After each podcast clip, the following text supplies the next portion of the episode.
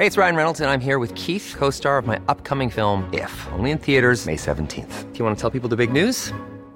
All right, I'll do. Sign up now and you'll get unlimited for $15 a month in six months of Paramount Plus Essential Plan on us. Mintmobile.com slash switch. Upfront payment of $45 equivalent to $15 per month. Unlimited over 40 gigabytes per month. Face lower speeds. Videos at 480p. Active Mint customers by 531.24 get six months of Paramount Plus Essential Plan. Auto renews after six months. Offer ends May 31st, 2024. Separate Paramount Plus registration required. Terms and conditions apply if rated PG. Heraldo Radio, la H se lee, se comparte, se ve y ahora también se escucha.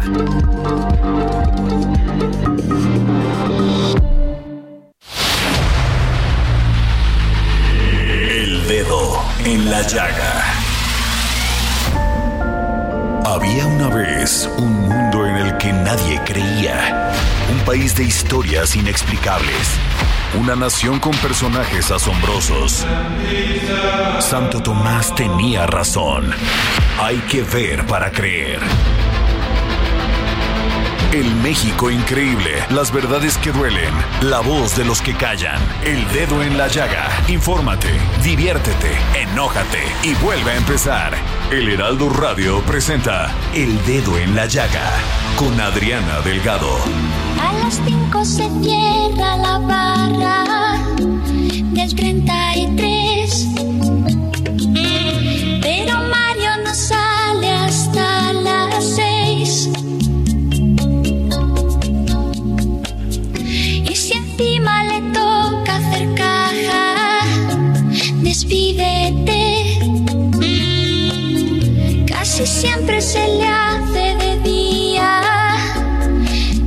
María ya se ha puesto en pie. Ha hecho la casa, ha hecho hasta café. Y les Y así iniciamos este dedo en la llaga de este maravilloso jueves. Cato- es 14, ¿no? De octubre.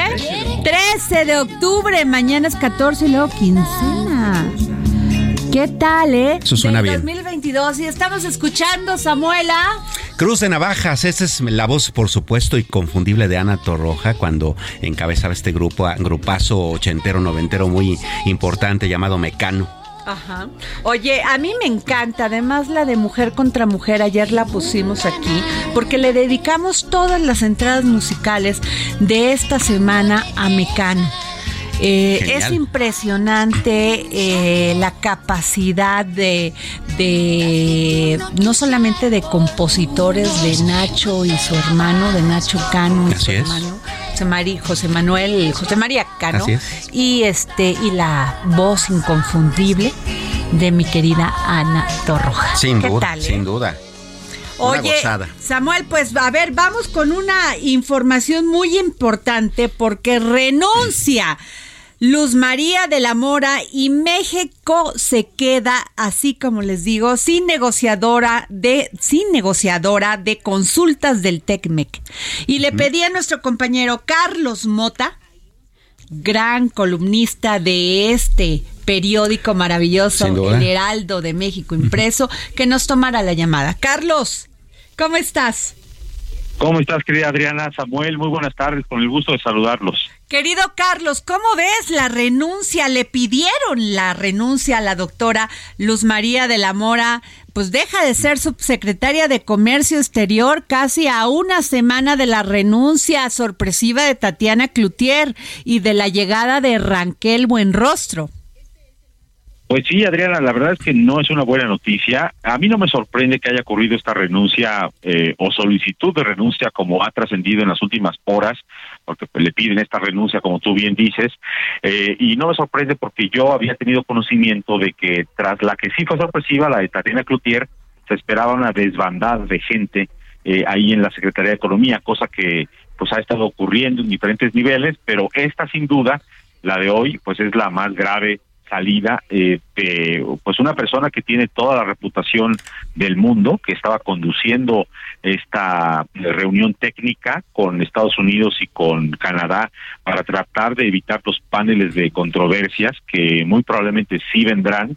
Y pues tenemos a un personaje clave de México en las negociaciones comerciales internacionales que hoy pues se tendrá que salir, ha salido ya y que tristemente pues eh, dejará a México eh, en una lógica digamos de negociación intermedia porque lo que tendremos es que seguir con la negociación está en marcha estas consultas y, eventualmente pues eh, habrá un aprendizaje para la persona que llegue a cubrir este puesto y tendrá que capturar la negociación a medio camino y tratar de evitar los paneles porque serían muy muy onerosos para México, Adrián. Claro. Eh, Carlos, ¿cómo estás? Buenas tardes. Bueno, sí, en este tenor, eh, eh, recordemos que incluso cuando se dio esta renuncia de Tatiana Cloutier, muchos pensábamos, bueno, la, la sucesora natural en economía tendría que haber sido justamente la subsecretaria Luz María de la Mora. Hoy se va, y esto aunado al hecho de que también, bueno, Raquel Buenrostro llega como una gran economista que es, pero viene del SAT, de haber confrontado de alguna manera a una buena parte del sector empresarial, al que ahora tiene que aglutinar o al que ahora tiene que unir, pues para poder tener las fuerzas necesarias para estas negociaciones. ¿Tú cómo ves el panorama en el, en el, en el plazo inmediato? Mira, eh, yo creo que Raquel Buenrostro es una mujer muy capaz, eh, que sigue mucho las prioridades e instrucciones del presidente Andrés Manuel López Obrador y que eh, en esa capacidad que tiene, pues tendrá que, como cualquier persona, pues atravesar su curva de aprendizaje, lo cual no es óptimo en este momento porque decíamos, las consultas previas a los paneles están en marcha. Entonces, bueno, pues así le tocó. efectivamente, como tú bien dices, pues en los años previos eh, ha tenido, pues si no confrontación, cuando menos una exigencia muy firme a las empresas, al sector privado, para que paguen los impuestos, sobre todo los grandes contribuyentes, eh, y ha cobrado las facturas que el gobierno pensaba que estaban pendientes en materia fiscal por fusiones, adquisiciones, grandes transacciones que el gobierno pensaba le debían dinero eh, pues, los empresarios por esto. eso quizá no la deja en la situación más persa con el sector privado, pero tampoco hay que predisponerse y decir necesariamente las cosas irán mal. Yo creo que la moneda está en el aire para México desde que las negociaciones, las consultas previas al panel se lanzaron. De entrada, no era buena idea que empezara este tipo de preocupación por parte de nuestros socios comerciales por la política energética de México pero bueno, la preocupación se manifestó, empezaron las consultas y hemos estado muy cerca de ese panel ya desde hace algunas semanas, se ha evitado hasta el momento, pero bueno, pues con este cambio, con estos cambios de hoy, con la salida de los se complican porque pues tendrá que llegar nueva gente a, a ver dónde nos quedamos, eh, lo cual no implica que pues necesariamente nos va a ir mal, pero pues las cosas no necesariamente pintan bien. Pues muchas gracias, compañero, querido amigo, soy tu fan, hashtag soy tu fan. Eh, gracias, Carlos Mota. Yo soy fan de ustedes, gracias a los dos. Un abrazo, Adriana, gracias. Denise Cuadra. Hola Adriana, ¿cómo estás? Samuel, muy buenas tardes a los dos, a todo su auditorio. Y el día de hoy vamos a hablar acerca de, nos vamos hasta la autopista México-Querétaro, una de las autopistas, como bien saben, más que más accidentes registra a lo largo del año.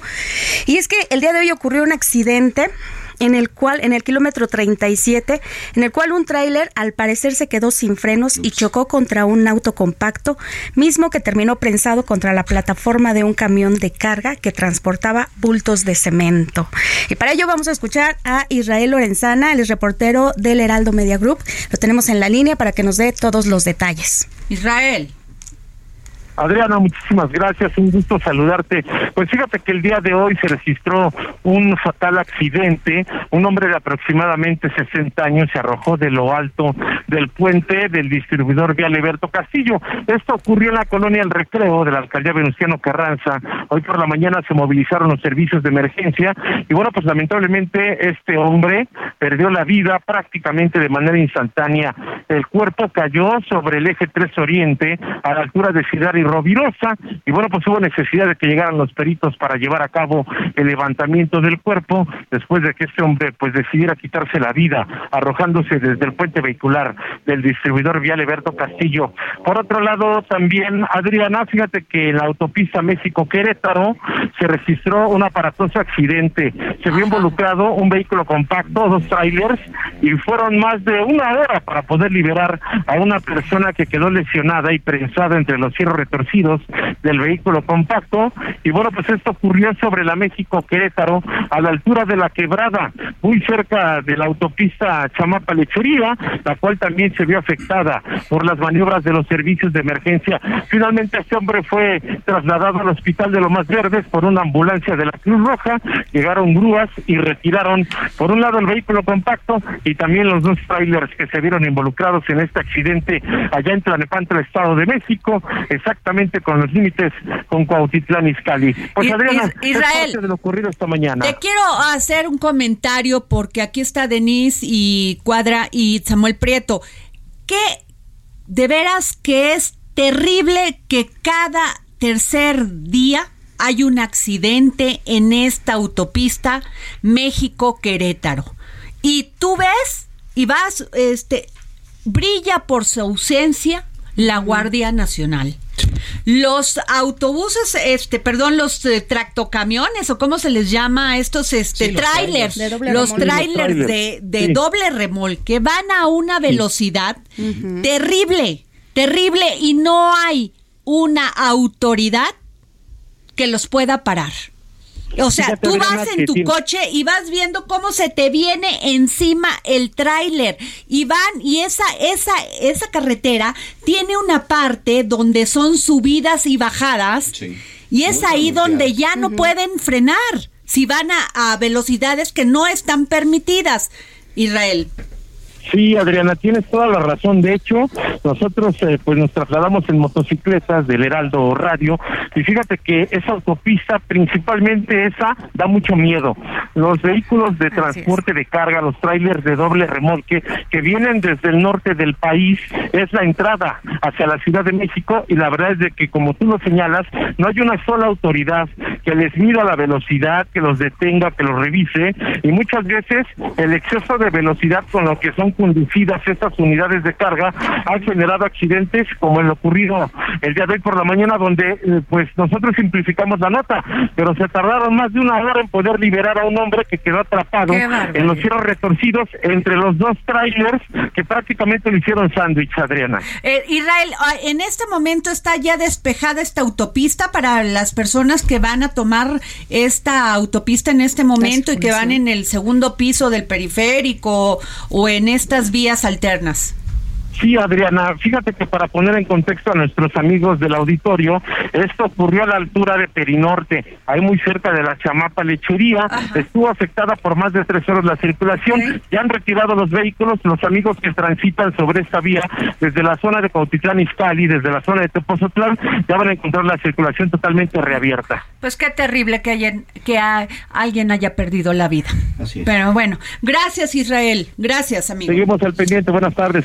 Samuel Prieto. Eh, pues eh, vamos, otro tema bastante eh, interesante es, eh, que, fíjate que hay una iniciativa ahí en la Cámara de, de Diputados, eh, encabezada por el diputado Manuel Alejandro Robles Gómez, y es una iniciativa que básicamente pretende que toda persona que fallezca sea por ello eh, eh, automáticamente eh, donadora de sus órganos. ¿no? Claro. Eh, vamos, es una... Una cuestión bastante causa que puede ¿no? salvar vidas, ¿eh? Sin duda alguna. Actualmente esto se hace mediante una tarjeta de donador. Si tú tienes esa tarjeta, pues en automático se toma. Pero ahora esta ley estaría proponiendo que toda persona que fallezca en un hospital y tenga órganos eh, suficientes este, en el sentido de, de- de la calidad necesaria para ser este, trasplantados, sea don- donadora en automático.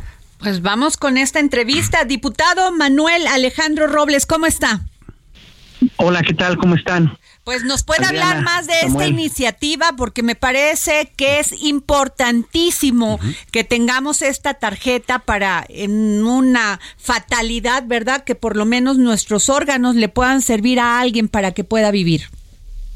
Sí, mira, aparte, la verdad es que, para ser sinceros, pues es un, un, este, un modelo que ha sido exitoso exitosamente implementado en España, en Uruguay, que ha contribuido en Chile a pues a, este a resolver una situación de rezago donde muchas vidas se han perdido por la falta de, de órganos y la posibilidad de hacer el trasplante.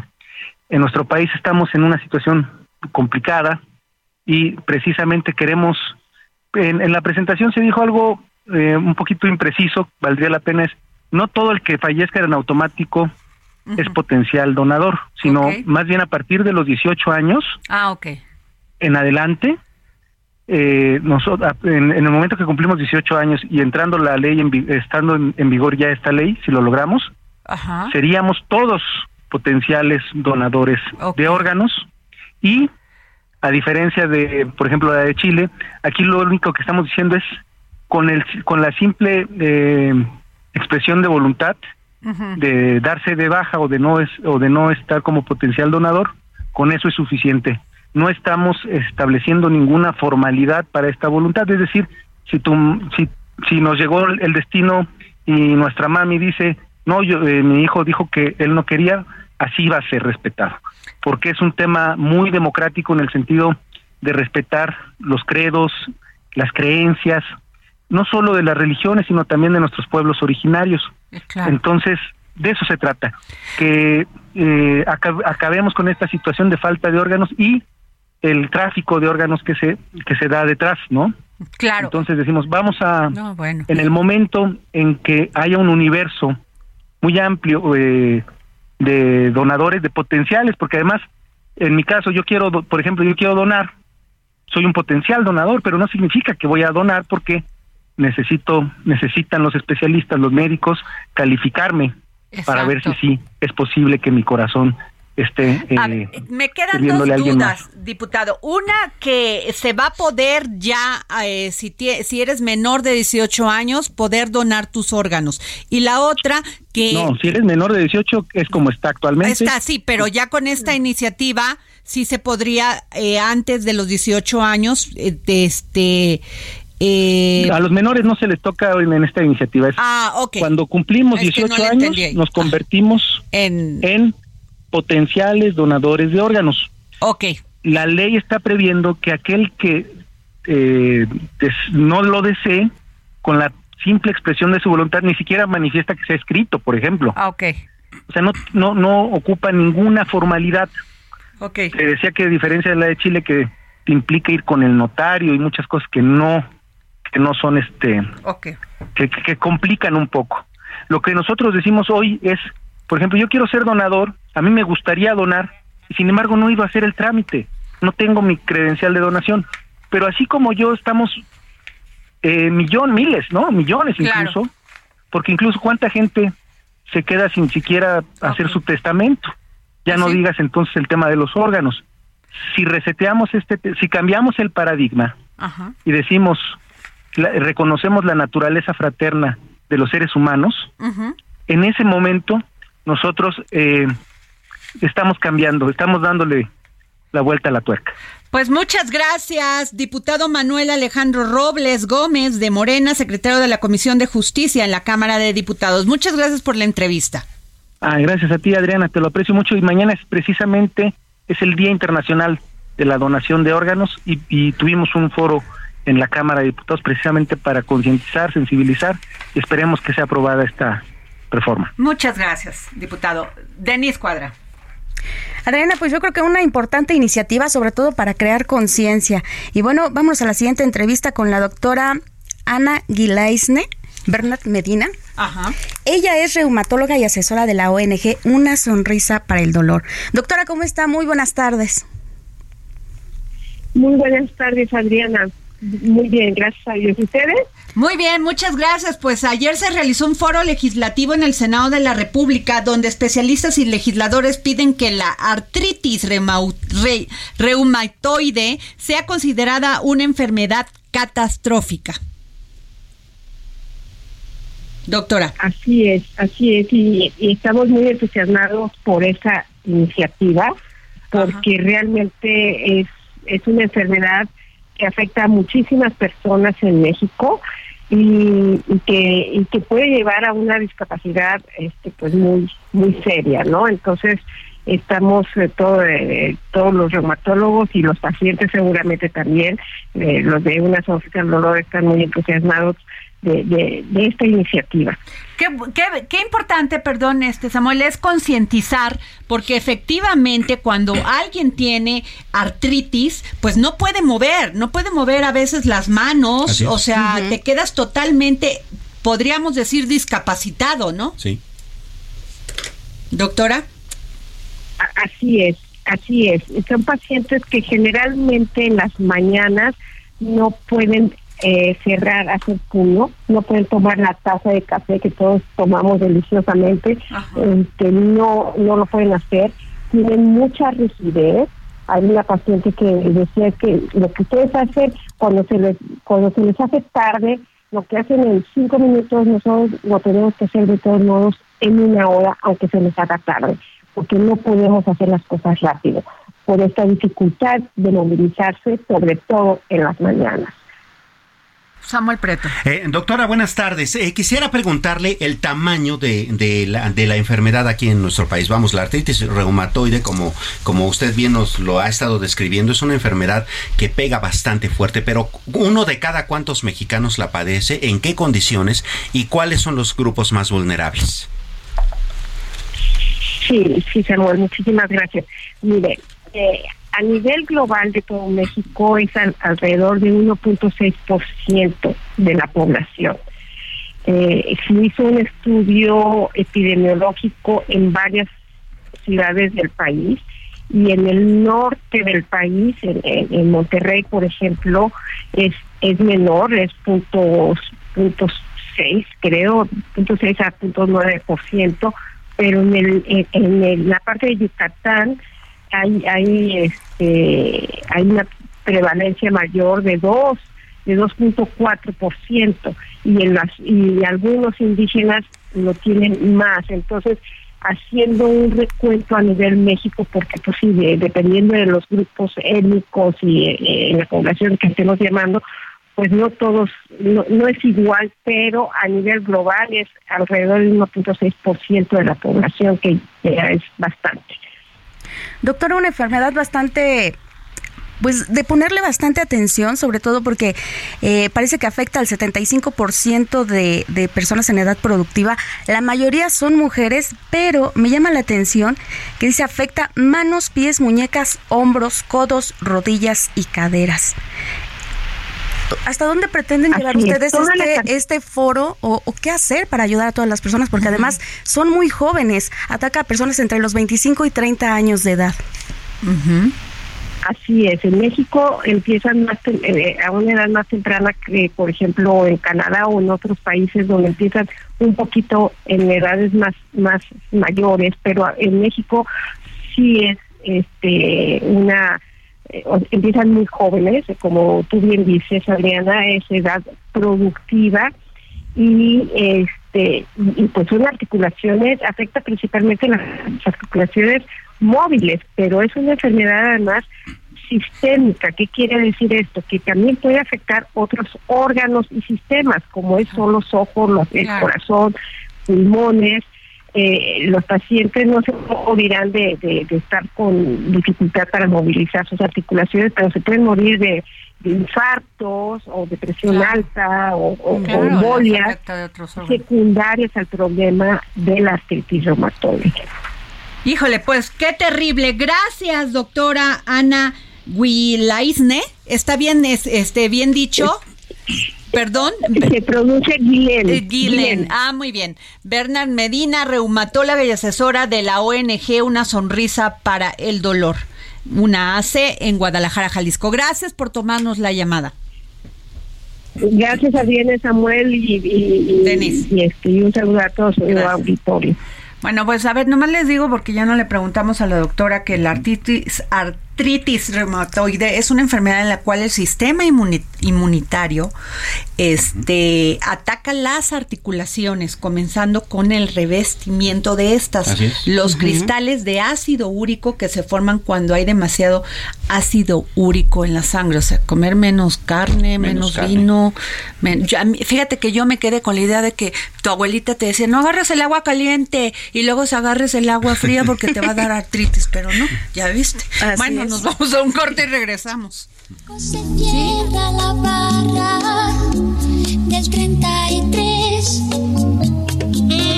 Pero Mario no sale hasta las 6. Y si encima le toca hacer caja, despídete. Casi siempre se le hace de día mientras María ya se ha puesto en pie.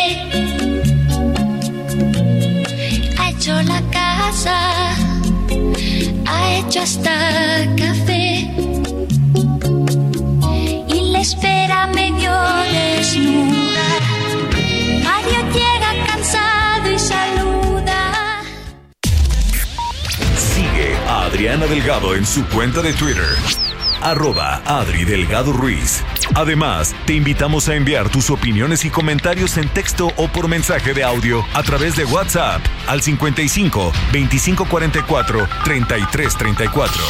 Y si quieres escuchar El Dedo en la Llaga de El Heraldo Radio, en cualquier momento y donde quiera que te encuentres, descarga el podcast disponible en Spotify y iTunes.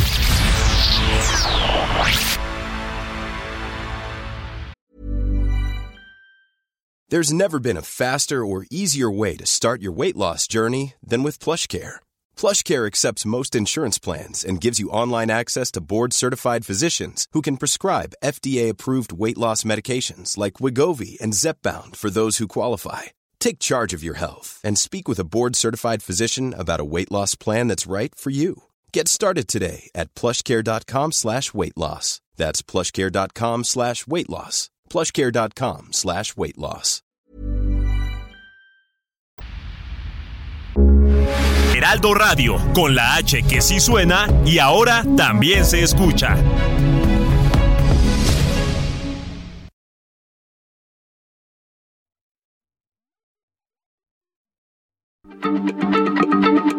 Heraldo Radio, la H se lee, se comparte, se ve y ahora también se escucha.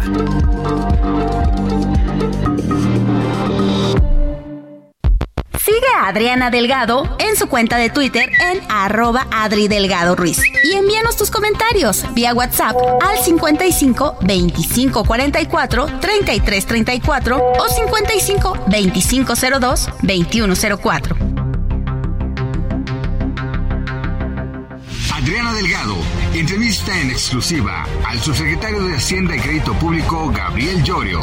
Son tres dependencias con mayor aumento en su presupuesto. Turismo, 115%, Semarnat, el 80%, Bienestar, el 32%. En términos reales, Eh, hay algunas mucho más castigadas. ¿Por qué estos tres? Son los rubros que, digamos, uno tienen que ver con la red de protección social o los apoyos sociales que tiene el gobierno, pero que además ya son derechos constitucionales. Eh, Ujú. hay que recordar que hace un par de años una de las más, gran- más importantes reformas fue elevar a rango constitucional el derecho a una pensión universal, por ejemplo. Eh, entonces, por ejemplo, los el, el programa de adultos mayores o algunos programas sociales ya son derechos constitucionales y el presupuesto asegura eh, que van a estar los recursos O sea, disponibles ya están para- como etiquetados. están etiquetados, Exacto. exactamente. Y eso le brinda certidumbre a las personas que son, eh, que reciben estos apoyos de que están los recursos ahí y van a ser pagados en tiempo y forma. Ok. Pero también hay otros conceptos que tienen que ver con inversión en infraestructura. Jueves, 11 de la noche. El dedo en la llaga. Heraldo Televisión.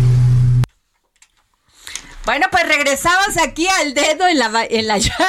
Nosotros aquí echando chal sobre Gabriel planchando. Llorio y nuestro productor regañándonos. A ver, ya llegaron, ya entraron. A ver, Samuel Prieto. Pues ya que andamos en economía, ¿no? Híjole, es que los jueves ahí viene, o sea, Con todo. Samuel Prieto con todo, todo. al sector financiero y económico, por Oye, favor. qué cosa. Ah, Pues fíjate que ahorita durante el corte comercial tú hacías una excelente referencia que sí valdría la pena tomar aquí, este, ya que estamos de regreso, ¿no? Platicando con la audiencia. Eh, aquella remembranza de cuando sucedió el error de diciembre de 1994, ¿no? Hicimos Cuando un se dio. documental, Sin perdón, duda. Se llamó El Error, El error. ¿no? Y en ese documental documentamos justamente ese error, ¿no? Eh, Aquella reunión secreta pues, que en ese momento lo fue, eh, 20 días antes de que terminara el sexenio salinista y comenzara pues, Cedillo. el cedillista, se reunieron, se reunieron ahí en Los Pinos, Salinas y Cedillo, cada uno con su equipo económico. Salinas, por supuesto, tenía junto a él pues a Pedro Aspe, que había sido el supersecretario de Hacienda de aquel sexenio, y por el lado de Cedillo pues estaba Jaime Serra, que había estado en la parte de comercio del gobierno, pero pues que en ese momento ya era el ungido por el nuevo gobierno para, Para ser secretario de Hacienda. ¿no? Todas esas cuestiones. ¿Y por qué nos acordamos de eso? Pues por una razón. El error de diciembre consistió, según el documental, Así en es. que le avisaron a todo el mundo que iban a devaluar. Así ¿No? es. Ese fue el error de diciembre, ¿no? Entonces todos los inversionistas A empezaron a, los sacar su empresarios, dinero, a los empresarios en una reunión que, que. Jaime Serrapuche este convocó y ahí en la tarde les Sí. dice a todos, pues vamos a devaluar. Obvio, Oh, sí. obvio, todos empezaron a comprar dólares. Claro. Eh, pero hay otro punto muy importante y por qué te hago esa reflexión. Porque en ese momento que, este, que llega Jaime Serra, Cedillo decide quitar y Jaime Serra Puche Así al es. primer a la primera este Al primer línea al primer a la primera pues sí al primer círculo en la Secretaría de Hacienda y a la segunda línea Así es. entonces se quedaron sin subsecretarios, sin directores de área y sin el secretario. Así es. Entonces, no había con quién negociar. Los inversionistas cayeron en un pánico terrible. Claro. Y de repente, ¿qué pasa? Pues no tenían con quién agarrar el teléfono y decir qué está pasando Claro. para darles confianza a los inversionistas. ¿Qué pasó? Pues todos empezaron a sacar su dinero. Pues sí, por supuesto, porque además, si bien Jaime, Jaime Serra había sido un artífice importante del Tratado de Libre Comercio Salinista, pues sus contactos estaban justamente en el mundo de los negocios, pero en el mundo financiero no era muy conocido. Entonces, Ahora. todas las calificadoras, las bolsas, no sabían a quién hablarle porque el secretario, pues no sabíamos dónde andaba, ¿no? Así es, pero además, una, ¿por qué estamos diciendo esto? Porque hace una semana en este país quitan a la secretaria, bueno, renuncia, ¿verdad? Este, la secretaria de Economía, Tatiana Cloutier. Así es. Y hoy, hoy, pues nos enteramos que también renuncia la segunda de aborto. Así es. Entonces, en este momento sí hay que entrar en pánico porque eh, Luz María de la Mora, ¿no? Así, Claro. ¿no? Que además era la encargada del Que además era la que sabía, porque era Claro. la- su posición ya era sexenal. Así o sea, es. es. una mujer que además de un perfil muy bajo. O sea, Así es una es. mujer que es básicamente una este Técnica. una técnica, no Así es una mujer de protagonismo político. No. Entonces, ¿qué pasa? Pues sí hay que entrar en pánico porque ¿quién se va a hacer cargo de todas estas negociaciones que, como lo dijo Carlos Mota, Así pues es. están sobre el tema de todas las demandas que nos pusieron sobre Claro. este, la industria eléctrica? Sí, por supuesto, porque ahorita como quiera estamos en consultas, pero si no hay una cabeza al frente de esto, estas consultas se van a convertir en un panel y aguas, porque si llegamos al panel ahí sí nos vamos a poner al tú por tú eh, con un sector eh, estadounidense muy poderoso que nos puede dejar caer muchísimas demandas, como bien comentas, ¿no? Bueno, pero además, este, fíjate que una cosa que no le preguntamos este, a Carlos Mota es cómo lo había tomado el sector empresarial. Así es. Porque si había, si ya hubo reacciones sobre la salida de Tatiana Cloutier, yo creo que esta no les va a gustar, ¿eh? Ah, sí, por supuesto. Esta no les va a gustar, va a generar demasiada incertidumbre. Entonces, sí hay que, les recomiendo que vean este documental de Azteca Documentales, El Error, que habla básicamente del error de diciembre y por qué nos fuimos, diri- di- o sea, directito a una de las crisis económicas más terribles de este país. Sin duda. No, sin yo creo que peor de la que estamos viviendo ahorita. Sin duda. Por lo menos ¿No? en términos de pérdida de patrimonios y en términos de personas que se fueron al extranjero a trabajar y eso fue verdaderamente catastrófico. Así es. Bueno, Samuel Prieto, vamos con tus temas. Bueno, sí, fíjate, quisiera un poco retomar este lo que escribiste en el Heraldo de México el día de ayer, Ajá. este justamente en tu columna eh, eh, eh, impre- en, en la versión impresa. Controles de precios. Así es, porque eh, nos, nos dicen mucho, a ver, no es cierto, aquí no hay controles de precios. A ver, sí, los controles de precios no siempre son por decreto. Claro. ¿no? Y aquí tenemos bastantes maneras de control de precios. Uno de ellos, por cierto, pues es este acuerdo PASIC, ¿no? Ah, que de todos el PASIC, pues no ha logrado detener del todo el asunto este de, El, el de- PASIC de los 1 precios. no lo logró ¿No? detener. Es Ahora así, así. es más extremo este PASIC 2. Así es, bueno, esperemos que realmente funcione, pero al final del día si algo eh, sí tenemos muy claro es que cuando se dan esta clase de control de precios, aun cuando sean por desde el punto de vista del acuerdo, es que los primeros en sufrir son justamente la base de la pirámide, los campesinos, los productores, etcétera, y por otra parte, de, de repente también si no está bien controlado o si no está mm, bien monitorizado, una de las cosas que llegan a pasar, como es el riesgo de este PASIC, porque buena parte de los eh, de, de las personas que lo componen, que lo componen, sobre todo en cuanto a empresas, son supermercados. Pero ¿qué pasa cuando vas al mercado popular? En el mercado popular generalmente y hicimos eh, una serie de estudios y hay una serie de estudios publicados al respecto cómo eh, los intermediarios llegan a comprar un kilo, por ejemplo, de, de aguacate en cuatro pesos al productor y termina en las manos, en las Ajá. tuyas o en las mías, hasta en 20 pesos. ¿No? Es decir, que la utilidad de ellos aumenta considerablemente. Y eso es justamente lo que no está cuidando este acuerdo. Entonces, de repente, sí, controles de precios pudiera ser una opción medio temporal. Yo no la recomiendo, pero si la van a poner, pues pónganla bien. Hay que cuidar todo, porque Ahora, si no. también hay otro punto, porque aquí los que salen ganando son los distribuidores. Exacto. Porque, a ver, la, la clase, o sea, las personas que van, que pueden acceder a un, a un mercado, este, a un tianguis, a un mercado eh, común y corriente, no van a un supermercado. Porque sencillamente les sale tres veces más caro. Claro. Entonces, realmente, ¿para quién cerca. es este PASIC? Para la gente con bajos recursos, no. Pues no, no necesariamente. ¿no? Porque ya prefieren ir a comprar al mercado donde no haya este intermediarios, como bien lo dices. Sí, claro, por supuesto. Incluso eh, eh, vayámonos a las zonas eh, ni siquiera rurales, vayámonos a, a la periferia de la capital mexicana, en estos municipios que tienen de estos este, eh, fraccionamientos que se hicieron para que la gente fuera a vivir hasta allá. Allá es común que eh, pase el, del- el de las verduras en la bici, ¿no? Y tiene hasta su cantaletita, ¿no? Y el que y que pase el de las tortillas y el de los churros y así es como realmente la gente compra. Claro. Bueno, y estos intermediarios pues realmente no no entraron al PASIC, ¿no? No le firmaron, entonces pues ahí es donde Y además yo me pregunto, porque nada más son dos cadenas, creo que era Walmart y, Y otra, Soriana, por haber así es. Soriana, y los demás que no Claro. existen. Sí, por supuesto. O sea, no hay otras cadenas distribuidoras. O sea, no, entonces, a ver, nada más los únicos beneficiados van a ser ellos. Y además Así esto es. que se les, que regulen los precios, a mí me causa un conflicto porque alteran toda la cadena de producción. Exactamente. De- y, y, y tú no te puedes meter en la oferta y la demanda. Esa se regula solita. se regula solita y porque si no ocasionas ahí una serie de, de- de deformaciones muy Pues ya fuertes, la están ¿no? provocando. Ya la, además esto de que entren este importaciones de estos productos que están en la canasta básica, que son 24, Ujú. este, Sin controles sin sanitarios. controles sanitarios también va a generar un tema, porque ¿cuántas plagas han entrado a este país? Bueno, tenemos controles sanitarios. Gracias a esto Así es. no se ha generado, pero en peligro hay más de 100 plagas, ¿eh? Ah, sí, hay mil, ¿no? De hecho, eh, fíjate que una de las eh, cifras que están bastante bien monitoreadas es justamente eso, porque si un sector en nuestro país funciona y funciona muy bien, es justamente el agrícola, ¿no? Esta- y vamos, exportamos bastante a muchos países del mundo y afortunadamente eso nos ha traído unos controles sanitarios que tienen que estar a la altura del, del, del mundo, ¿no? Claro. Entonces, incluso hay estudios muy serios que han dicho que por lo menos unas 1100 plagas que hay en el mundo han logrado evitarse en México justamente por esos controles.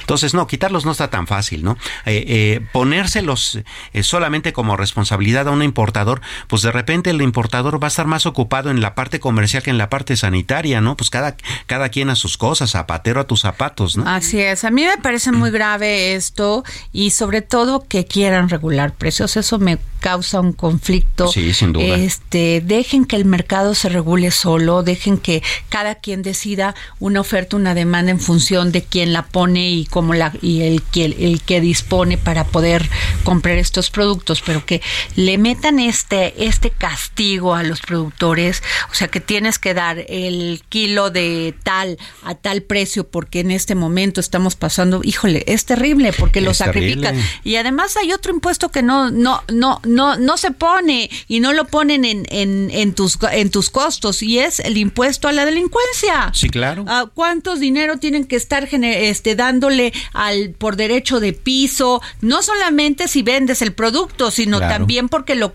lo cultivas, lo cosechas, lo siembras. Sin duda. Eh, ahora, ¿qué alternativas? Porque, bueno, mucha gente dirá, ay, bueno, entonces no controlan el precio, todos vamos a comprar carísimo. No, no es cierto. Porque, bueno, lo primero está en que una condición eh, muy importante del libre mercado es la competencia. En tanto hay competencia, los precios bajan.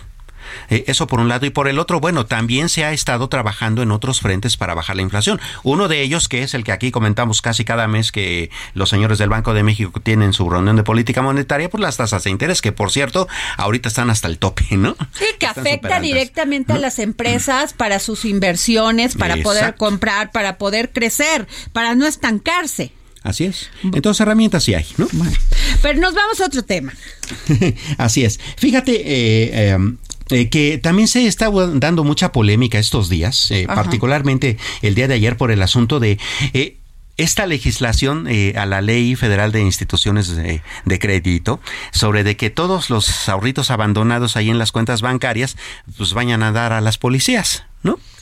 Bueno, a ver, vamos a tratar de poner A ver, esto. eh, sí, hay que ponerlo bien en la mesa porque para para poderlo desmenuzar porque aparentemente, bueno, ya esto ya es un hecho. Ya las cuentas que que no se usan pasan a la beneficencia pública. Exacto. O sea, ya eso ya está. Ya, ya está. Entonces, ¿cuál fue el tema? Y, Sí. y eso es cada tres años. Y primero viene, o sea, se va a una cuenta. Si después de usted de no usar esa cuenta tres años, se va a una cuenta concentradora. Y después de esa cuenta concentradora, se va a la beneficencia pública. Sí, Aquí ya nomás le pasan seis cambiaron. años en total. Aquí ya no va a ir a la beneficencia pública. O sea, va a ir a los policías. A los policías. O sea que como verá, eh, no hay un cambio real. No es cierto eso de que este, le van a quitar sus ahorros y no los ha tocado. No, no es cierto. Porque además la ley es muy clara. En, el- en ese artículo 61 justamente dice que para que tu ahorro después de tres años, si no lo tocaste y no hiciste ninguna operación, antes de que lo pasen a la cuenta concentradora, te tienen que avisar.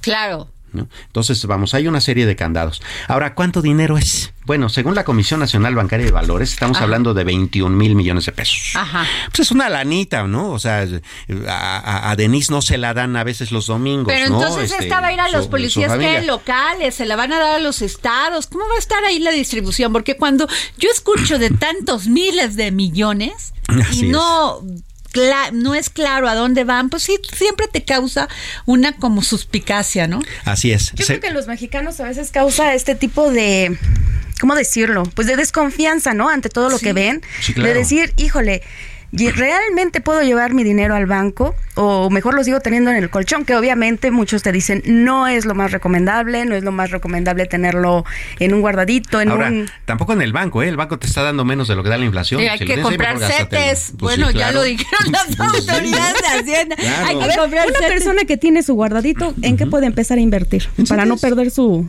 su dinero. Esa es una, es una gran alternativa. Fíjate, algo bastante interesante, te doy datitos duros. Eh, la cuenta de CETES directo, esta en donde ahora tú puedes invertir en CETES sin necesidad de ser así como un corredor de bolsa, una serie por el estilo, ha crecido eh, en lo que va del año en un millón de cuentas. O sea, un millón de personas han dicho, no, pues es que el banco ya no me está dando, me voy a los CETES, ¿no? Otro dato bastante interesante, eh, y y de hecho acaban, acaban de publicarlo, es que en lo que va del año, eh, los inversionistas en CETES han aumentado en 17.618 millones de pesos. ¿Cuánto es esto? ¿Es mucho o es poco? Bueno, 17 mil millones, hay, hay veces que no te los dan de domingo, ¿no? Pero para que te des una idea, en 2021 esas inversiones se redujeron en 33 mil millones, en 2020 en 78 mil millones y en 2019 en 100 mil millones. Ahora aumentaron 17 mil millones justamente porque como las tasas de interés están bien altas, los CETES están pagando requete bien, están pagando una tasa de casi 10% y si la inflación es de 8.7, pues ahí refugiate, porque el banco te está dando mucho menos. Claro, claro, no, pero además otro tema muy importante en este momento que estamos pasando por una crisis y por una inflación terrible es mucho cuidado con el uso de las tarjetas de crédito. Samuel Prieto, Denise, si no las deben de usar, o sea, para comprar comida a 12 plazos, yo sé que es a veces una necesidad para poder solventar algunas necesidades, pero por favor, las tasas de interés pueden llegar a ser hasta del 60%. O oh, más. Y fíjate que aún así la expectativa, de acuerdo con un estudio de prosa, ah. este, es justamente que no, que al contrario, eh, a partir de esta época, eh, lo, como que los mexicanos no le están dando mucha importancia a la inflación y están aceptando tarjetas de interés. Te doy un número eh, concretito. Bueno, el año pasado se registraron 6.500 millones de transacciones en todo el año pasado de tarjetas de crédito. Ahorita, en lo que va del año y todavía le falta para que acabe, ya llevamos 8 mil millones de transacciones. ¿No? O sea, la gente está usando su tarjeta de crédito. Claro, porque no hay dinero, no hay dinero en la en, circulación. Así es, pero eh, como bien comentas, si bien es cierto que la, eh, la tasa de interés de la, de la tarjeta de crédito no está tan directamente machada con la tasa de interés del Banco de México, sí tiene que ver con ella, porque es esa, más la comisión, más el CAT, más una serie de cosas. Ahora, entre los bancos compiten, sí, sí compiten, pero de todos modos, como tú bien comentas, las tasas de interés ahorita eh, de las tarjetas andan por ahí del 60% y si le sumas el CAT, hay algunas que llegan hasta los tres dígitos. A ver, yo sí quiero decirle algo a los jóvenes, porque quienes están haciendo más uso de, esto, de estas tarjetas de crédito son los chavos. Sí. O sea, voy a invitar a, este, a la novia a cenar Sí, a seis meses sin intereses. ¿Sí? o sea, y se les va aglutinando, aglutinando, aglutinando, aglutinando, hasta que llega un momento en que tienen una deuda terrible, tienen un estrés terrible y tienen tan solo 23 años, 24 años, porque tú sacas una tarjeta en el momento en que puedes acreditar que tienes un sueldo o tienes capacidad de pago, pero en este momento estamos viviendo una crisis económica. Así es, y quién sabe si vayamos a tener capacidad de pago. Ver, ver así la, la, comida es como, es como ver un embarazo no deseado, ¿no? O sea, pues sí, o sea, la cenita te va a durar una hora, la deuda te va a durar los seis meses, ¿eh? Que, la tienes sin intereses y eso sí puedes pagarla, ¿no? Pero yo creo que en ese sentido tenemos que aprender también a tener una educación financiera o a saber utilizarlos y a sabernos controlar, porque creo que el día de hoy también estamos en un mundo en el que tenemos que utilizar o tarjeta o código QR o alguna otra forma de pago que no siempre va a ser el efectivo y que a veces algunos países también recomiendan ya, un, ya no usar tanto el efectivo. Otra cosa que no se fijan, ¿eh? Los chavos, es todo lo que tienen que pagar en las apps. O sea, a ver, voy a bajar esta app de música, voy a bajar esta app de esto, voy a bajar esto. Y luego también en las compras chiquitas pero al fin compras. Estas que dices, ay, voy a comprar una cosita de 100 pesitos para sentirme que tengo capacidad de compra, ¿no? Y así se te va acumulando. Llega un momento en que te van cobrando esto más el impuesto más el otro que no te dijeron y se te hace una cuentota. Entonces tengan mucho cuidado, este no es el momento de usar las tarjetas de crédito si no quieren quedar endeudados de por vida, Dan. Este, sí, sí, sí. Y sí, de por vida. Pues vámonos a otro tema, mi querido Samuel. Eh, bueno, la recesión. Y justamente eh, eh, estamos hablando de esta, de estos riesgos, ¿no? La recesión en el mundo. A ver, uno, eh, la misma organización para, de países exportadores de petróleo reconoce que su política esta de bajar la producción para mantener el precio del crudo a un nivel puede ocasionar una recesión, recesión mundial importante, justamente porque mantener el precio alto en un entorno como en el que estamos viviendo, en el de está bajando el consumo de petróleo, en donde las tasas de interés están tan altas, pues evidentemente va a ocasionar un choque. ¿no? Un choque porque, pues bueno, algo muy caro, que de todos modos este, vas a necesitar comprar, más aparte todo tu entorno económico va a ocasionar sin duda que la economía se estanque. Lo mismo está pasando con el asunto de la guerra con Ucrania porque, bueno, no solamente los chips ucranianos, todos los granos que, se, que vienen de allá, Ucrania es el granero del mundo. Bueno, también Europa está, en recesión. Totalmente. Estados Unidos todavía se salva con una desaceleración, Así es. pero Europa está en recesión. Eh, eh, sin duda alguna, e incluso el presidente Biden ayer decía, eh, vamos a tener una recesión chiquita. Bueno, si el presidente de un país dice eso, entonces mm, significa que sí va a haber. ¿Quién decía nuestro amigo, nuestro querido amigo, que cuando Estados Unidos le daba una gripita, a nosotros nos daba una pulmonía, Neumonía. así que agárrate. Sí, claro, por ¿No? supuesto. Entonces, pues más vale que nos vayamos cuidando. Sí, Agustín Carstens. el señor Agustín Carsten decía eso, qué chistoso era. Tenía sentido del humor. Sí, sí, sí.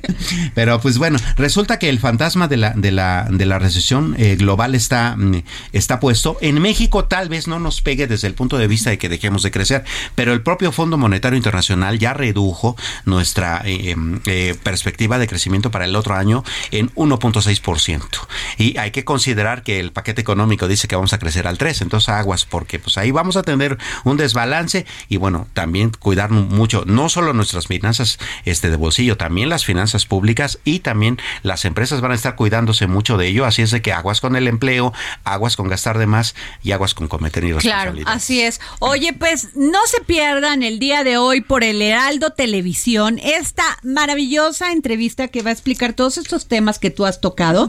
Nuestro querido subsecretario, fíjate que es una historia de éxito, Gabriel Llorio. Sin ¿eh? duda. Estudió siempre en escuelas públicas y después se fue al Tecnológico en Monterrey y de ahí hasta doctorados. En fin, no se la pierdan hoy a las 11 de la noche por el Heraldo Televisión, Canal 8 de, tele- de televisión abierta. Sin duda. Va a estar el subsecretario Gabriel Llorio y va puedes explicarnos todas estas esto que acabas estos temas que acabas de tocar. Bueno, gracias Denise Cuadra, gracias Samuel Prieto, ti, Adriana, gracias. muchas gracias. a todos. Nos vemos mañana.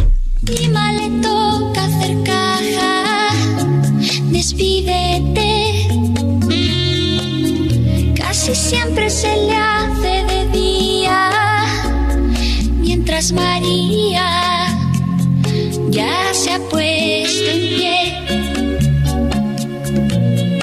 Ha hecho la casa, ha hecho hasta café medio desnuda. Mario llega cansado y saluda sin mucho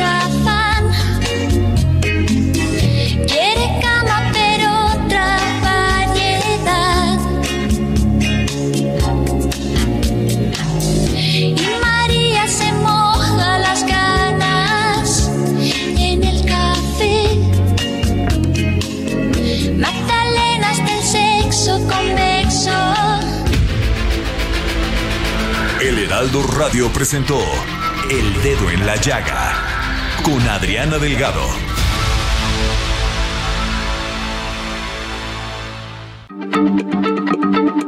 Heraldo Radio, la H se lee, se comparte, se ve y ahora también se escucha.